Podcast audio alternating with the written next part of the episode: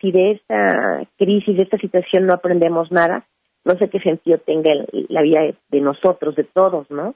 Y bueno, pues deseamos que, que todo esto termine y estamos poniendo nuestro granito de arena, resguardándonos esta quincena por si tenemos o no este síntomas eh, en el avión, ¿no? Pero muchas gracias por todo y vamos a empezar vida nueva, mi querido Manuel. Pues mira, te agradecemos mucho, Cecilia. Qué bueno que están en México, qué bueno que todo va marchando bien y tiene razón. Tenemos que aprender algo o mucho de lo que nos está pasando. Te mando un abrazo, bienvenida a casa. Muchas gracias, igualmente. Buen día. Bueno, pues eh, vamos a escuchar a nuestros patrocinadores. Hablando claro, bajo la aguda opinión del periodista Manuel Aparicio.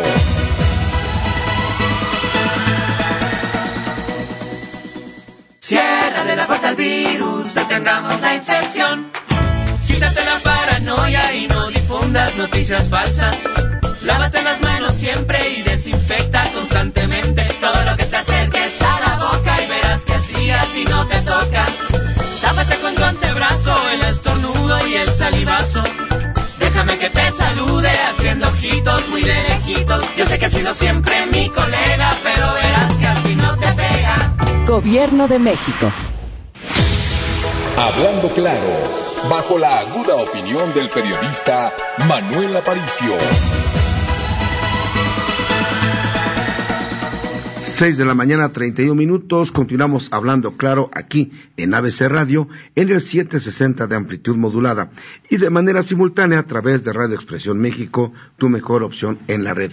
Les comparto rápidamente que los más de 3.000 trabajadores, perdón, 13.000 trabajadores de la Volkswagen en el estado de Puebla absorberán parte del impacto económico por el paro de la producción en la planta de Cuautlancingo, esto a causa del coronavirus, pues la empresa y el sindicato acordaron recortar 50% del salario a partir de la semana que hoy inicia. Y continuamos, eh, Judith, ¿tienes algo? Claro que sí. Manuel, por supuesto, como siempre, agradecer todos los días a quienes hacen el favor de escucharnos. Allí en Iztapaluca sabemos salida, está al pendiente José Pablo. Y fíjate que hoy recibimos a alguien que nos está escuchando en Azcapotzalco, el señor Agustín Sámano. Él estuvo atento a lo que nos platicó María Esther Beltrán y dice que pues no está mal que se apoye y se ayude a España con estas 80 mil mascarillas que se enviaron, que lo lamentable es que pues sea esto una cosa de candil de la calle y oscuridad de tu casa por la falta que hace aquí en México, Manuel, el apoyo a este sector salud. Gracias, Judith. En efecto, ha habido manifestaciones eh, de enfermeras y médicos reclamando que no hay insumos y es un gran problema. Pero bueno, así la dejamos. Gracias por la opinión. Y si me permiten, vamos rápidamente con el presidente Chimalhuacán, eh, Jesús Tolentino Román Bojorques. ¿Cómo estás, presidente? Buenos días. Muy buenos días, Manuel. Pues Platícanos qué tenemos de nuevo, porque esto es un caos en México, información por todos lados, fake news por todos lados también, este, discursos mentirosos y muchas cosas más. Sí, en efecto, es preocupante. en el caso eh, nuestro, en el caso de Chimalhuacán, también queremos hablar sobre el tema del coronavirus. Como sabemos, estamos ya en fase 2 de tres fases que cubre la pandemia y entre más vayamos avanzando hacia la fase 3, las cosas irán terriblemente peor, sin hacer ningún amarillismo, pero tampoco sin quitarle la gravedad al caso.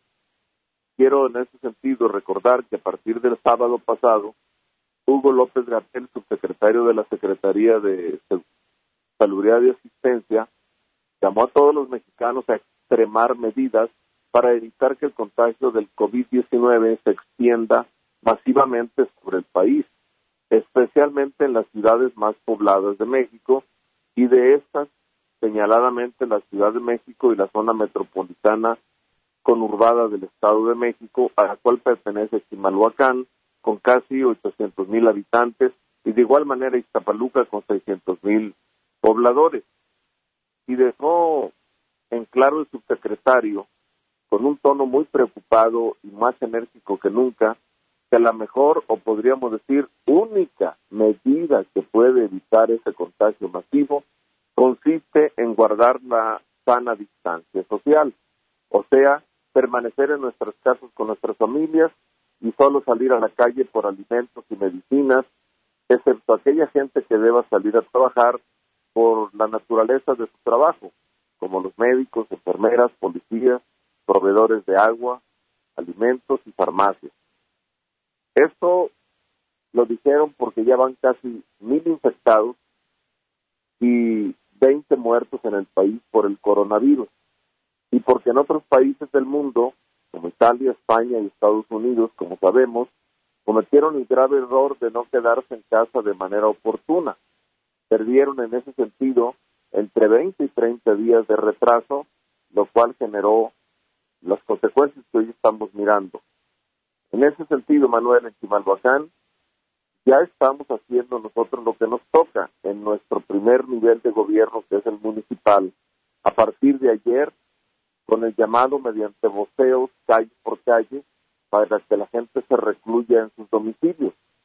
También el día de hoy arrancarán 19 brigadas en 19 cuadrantes para sanitizar todo el movimiento con bombas aspresoras de fumigación.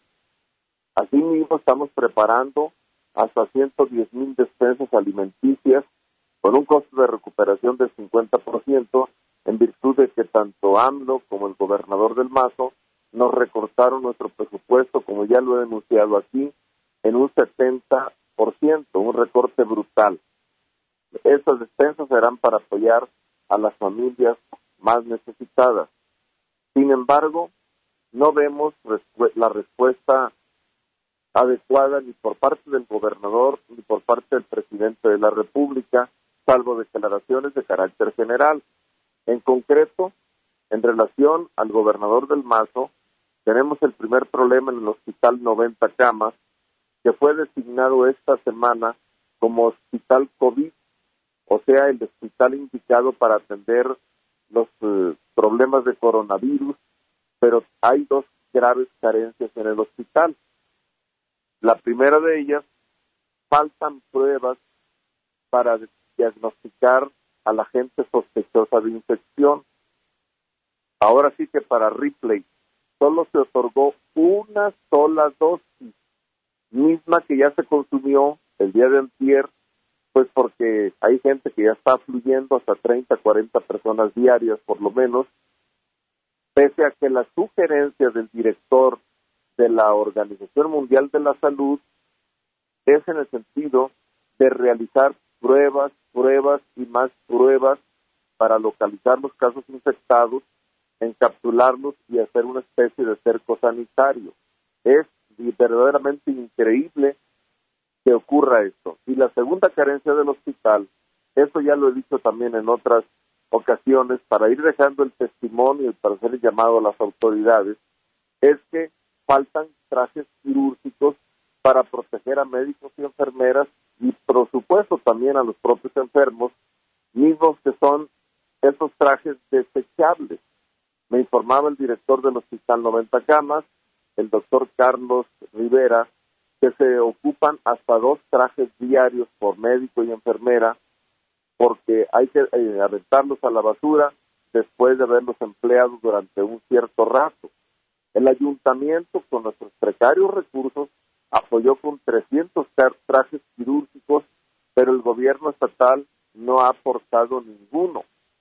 Es más, los médicos y enfermeras de esos hospitales, el de los tres de Chimalhuacán, más además todos los hospitales que pertenecen al gobierno estatal, hoy me reportan, salen a la calle a manifestarse a las nueve de la mañana, pues porque se sienten en peligro los médicos y además creen que de esa manera no van a poder encarar la contingencia. ¿Qué otro problema tenemos con el gobernador? Es el segundo nivel de gobierno, el que tiene más poder económico que el ayuntamiento, que no entrega tampoco las 10.000 tarjetas rosas que nos adeuda para madres solteras del año pasado. Y tampoco del MASO entrega los recursos para apoyar desde septiembre pasado a los 13.000 adultos mayores ni a los 10.500 discapacitados que tenían una beca. O sea, me estoy refiriendo a gente susceptible de contraer el virus precisamente por su endeblez en materia de salud. Y en donde se juntan la negligencia del gobernador con la del presidente de la República, es en que ambos han anunciado, como sabemos, cantidades grandes, sobre todo el presidente de la República, para apoyar a la gente que se, que se encuentra en la economía informal, que son 240 mil chimalhuacanos que viven precisamente al día, que laboran en la Ciudad de México o aquí mismo en el municipio, en el comercio.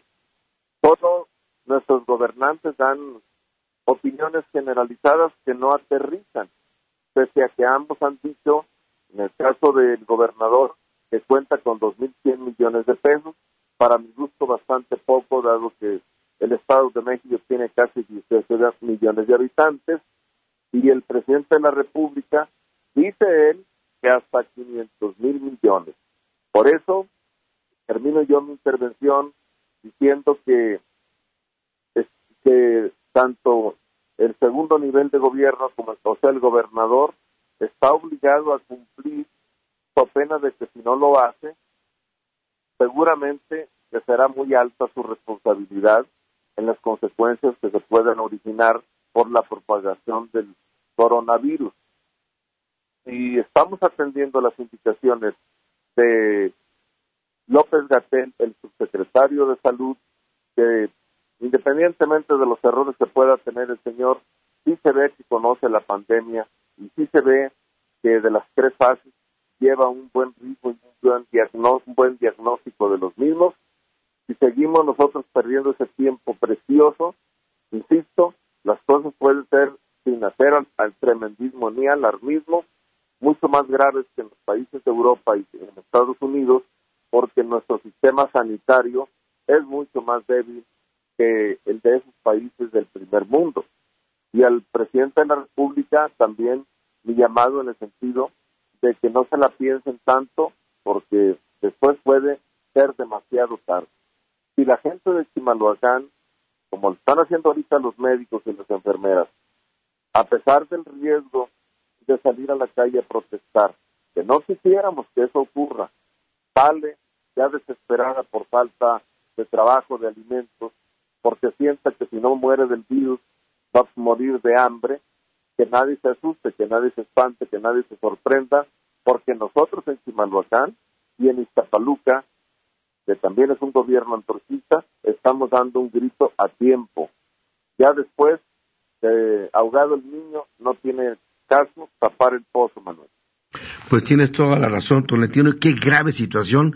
Creo que todos pensamos que después de anunciar esta cantidad de recursos para enfrentar el coronavirus, los ayuntamientos, todos los municipios que conforman este país tendrían recursos extraordinarios para atender situaciones de esta naturaleza. Y por otro lado, qué pena, eh, qué situación tan complicada que el gobierno del Estado no esté cumpliendo con lo que ofreció, porque nos lleva a recordar que se trata únicamente de discursos para llamar la atención, pero cero cumplimiento, cero cumplimiento, lo cual es muy lamentable por los habitantes del Estado de México. Presidente, te mando un abrazo con mucho afecto, te agradezco mucho esta charla y bueno, pues nuestra audiencia está al pendiente de lo que tú nos compartes. Muy buenos días. Claro que sí.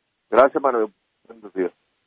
Bueno, pues este es el presidente, él es el presidente, perdón, de Chimalhuacán, el biólogo Jesús Tolentino Román Bojorques, como ustedes saben, siempre atento a lo que sucede, está al pendiente y creo que es lo importante. Estos micrófonos, amigos, amigas de la audiencia, reitero, están abiertos para usted, ciudadano como yo y cualquier otro, están abiertos para autoridades, para quien guste, es un espacio que está destinado para todos ustedes. El programa está hecho para ustedes. ¿Qué queremos? No confrontarnos con nadie porque no nos interesa, simplemente queremos informar lo que sí está pasando en nuestro país y en nuestra capital del país y en los municipios por lo menos conurbados. Muchísimas gracias. Vamos rápidamente a escuchar a nuestros patrocinadores aquí en ABC Radio. Hablando claro, bajo la aguda opinión del periodista Manuel Aparicio.